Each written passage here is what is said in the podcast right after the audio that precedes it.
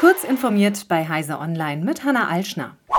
Google lässt die Vorwürfe des Bundeskartellamts wegen seiner Praktiken rund um seine Infotainment-Dienste und seinen Kartendienst nicht auf sich sitzen.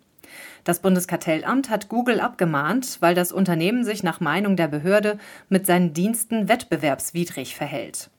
Die Behörde kritisiert unter anderem, dass Google seine Automotive Services Google Maps, Google Play und Google Assistant grundsätzlich nur gebündelt anbietet. Das könne den Wettbewerb erheblich gefährden und Google seine Machtposition auf weiteren Märkten ausdehnen. Dabei verweist ein Google-Sprecher gegenüber Heise Online auf einen enormen Wettbewerb im Bereich vernetzter Autos. Tausende Anwendungen sind mit Android Auto kompatibel und Autohersteller können aus einer Vielzahl von Informations- und Unterhaltungsdiensten auswählen, um diese in ihren Fahrzeugen anzubieten. Wenn sich Autohersteller für Android Automotive OS entscheiden, seien sie nicht verpflichtet, die Google Automotive Services für ihre Autos zu nutzen, teilte der Sprecher weiter mit.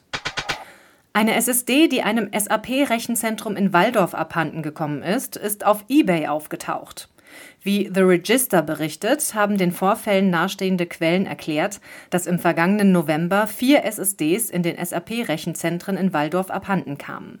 Eine davon tauchte auf eBay auf, wo sie ein SAP-Mitarbeiter gekauft habe. Die SSD ließ sich auf SAP zurückführen und enthielt persönliche Aufzeichnungen zu 100 oder mehr SAP-Angestellten. Alle vier SSDs fanden ihren Weg vom Rechenzentrum in ein ungesichertes Gebäude des SAP-Hauptsitzes und wurden schließlich dort gestohlen. Wo sich die drei übrigen Disks befinden, sei SAP nicht bekannt. Der Cyberangriff auf den IT-Dienstleister Circ IT der Rheinischen Postmediengruppe zieht weitere Kreise. Auch das Handelsblatt ist Kunde des Unternehmens und kann aufgrund des Ausfalls des Dienstleisters temporär nur eine im Umfang reduzierte Druckausgabe herausgeben. Da das Unternehmen nur einen Teil seiner Services über die Circ IT beziehe, seien die digitalen Produkte nicht betroffen. Wann der Normalbetrieb beim Handelsblatt wiederhergestellt wird, bleibt unklar. 11 Millionen Deutschland-Ticket-Abos wurden bis Mitte Juni verkauft. Im Mai, dem ersten Geltungsmonat des für 49 Euro erhältlichen Dauerfahrscheins, nutzten es 9 Millionen Menschen, im Juni bisher 9,6 Millionen. Das geht aus Zahlen hervor, die der Verband der Verkehrsunternehmen VDV vorgelegt hat.